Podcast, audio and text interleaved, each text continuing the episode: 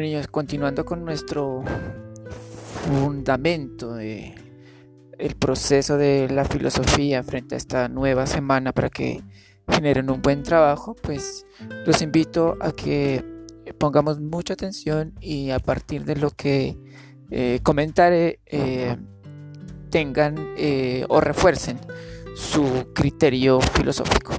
Bien, entonces voy a tomar un análisis y hacer las siguientes acotaciones frente a un digamos a una columna que, sacó una revista española eh, que se titula eh, Revista de Filosofía y Psicología en donde se plasman diferentes artículos que pretenden como hacernos entender digamos el proceso de la filosofía digamos ya sea como materia, ya sea como proceso vital, que en sí la filosofía nos invita a generar eh, posibles eh, caminos para entendernos a nosotros mismos y entendernos la realidad. Entonces, el rol de la filosofía en los tiempos actuales, en lo que está pasando. Entonces, la filosofía sabemos que es una disciplina que no hace observaciones ni conduce experimentos.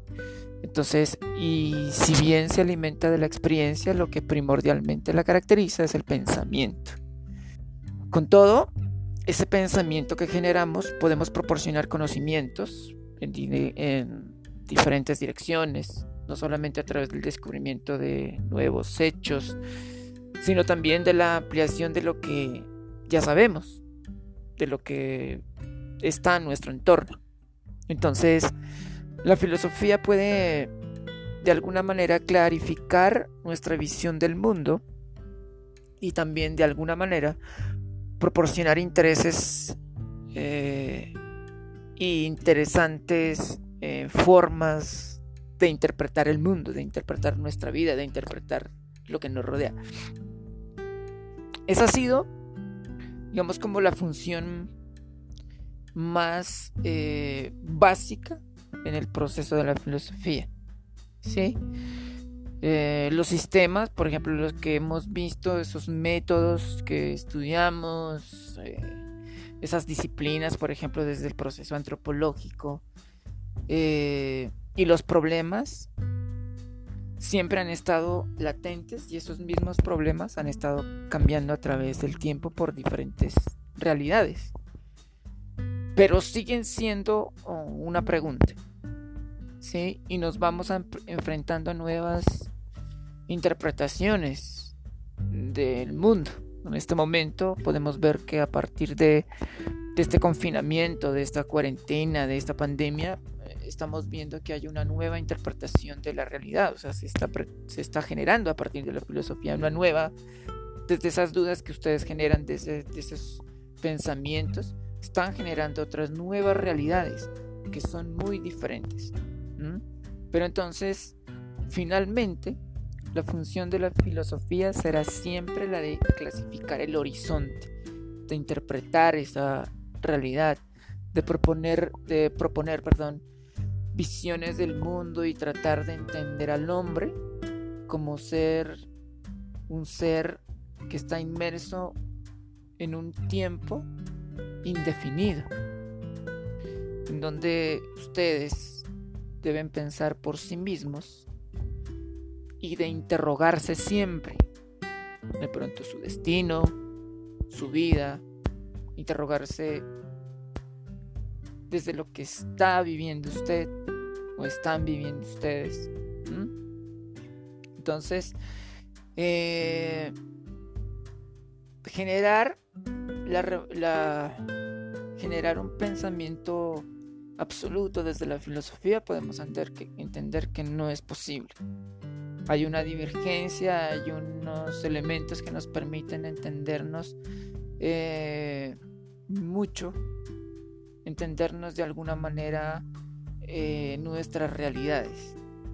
Nosotros somos los únicos que podemos tomar de esos elementos filosóficos un camino que nos va a generar, nos va a generar eh, una posible encuentro con esa verdad que de pronto nosotros eh, queremos, que de pronto nosotros intentamos.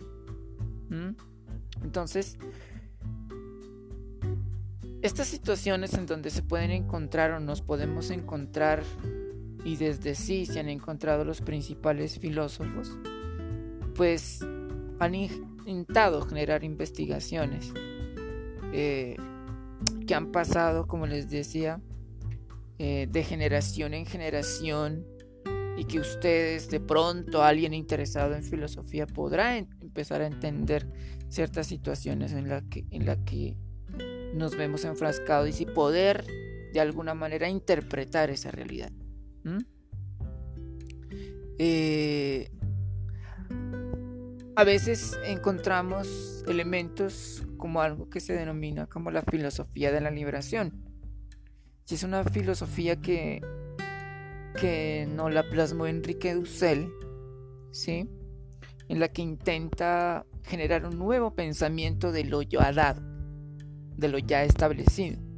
Este señor Enrique Dussel pues nos habla, lo cito a él porque es como una fuente importante en ese redescubrimiento de nuestros pensamientos. Este señor habla de algo que se llama se llama la filosofía de la liberación en el sentido de construir un nuevo pensamiento a partir de lo ya dado como liberar eso que se nos ha dado, de lo que hemos observado, de lo que se ha planteado, para construir un nuevo pensamiento.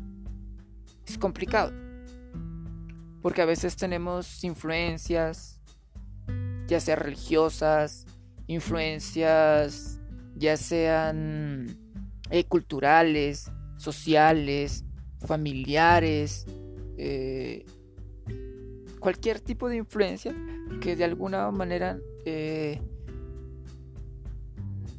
nos cercan ese proceso de, encontrarnos a sí mismos. Y eso es lo que ha hecho o lo que plantea de alguna u otra manera ese proceso de la filosofía de la liberación.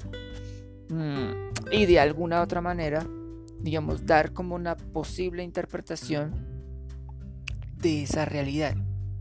Entonces, la filosofía la filosofía no se ha intentado generar como, como una materia, como lo yo, como lo he estado estableciendo a, partir de esos, de esos eh, proyectos que de alguna manera ustedes fueron partícipes cuando vimos filosofía para niños y en la que se intenta a partir de ahí no una materia, no que se vea la filosofía como una materia, sino como el hecho de que ustedes empiecen a filosofar.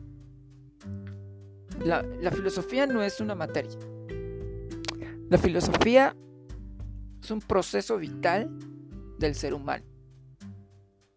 Y entonces quiero que ustedes entiendan que la filosofía no es, no es eh, llenarnos de conocimiento, sino que a partir de ese conocimiento que vamos adquiriendo en cada clase, en cada momento, es para saber entender el mundo y poder dar una visión del mundo. ¿Sí?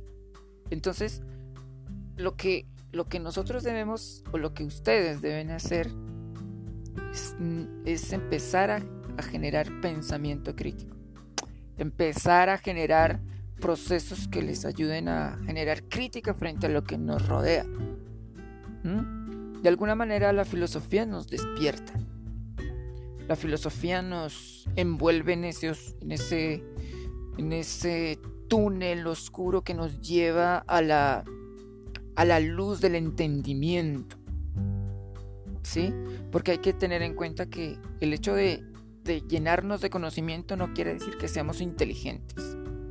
Es más, la inteligencia no se mide por el, el, el número o el nivel de conocimiento que tengamos, sino la inteligencia se mide en la capacidad que nosotros tengamos para resolver nuestra vida, o los obstáculos y los atenuantes que se nos generan nuestro entorno. Entonces, por ejemplo, eh, mm, cito a Raisa Maritain, es una filósofa francesa que decía que según los filósofos se dedicaban al análisis sin fin del detalle de las causas históricas como si fuera esa su tarea esencial. No era esa, esa tarea esencial. ¿Mm? La tarea esencial del filósofo no es acumularse de conocimiento, no es repetir, sino dar posibles visiones y que cada uno de ustedes tenga una posible visión del mundo que le rodea. ¿Mm? Entonces, eh, niños y niñas, los invito a que a partir de este eh, podcast, pues eh, reflexionemos, reflexionemos y pensemos en nuestra esencia como seres humanos. Niños y niñas, espero aprovechen este podcast para reforzar su taller. Entonces, que la filosofía nos muestre la luz y el entendimiento para entender nuestra vida. Chao niños.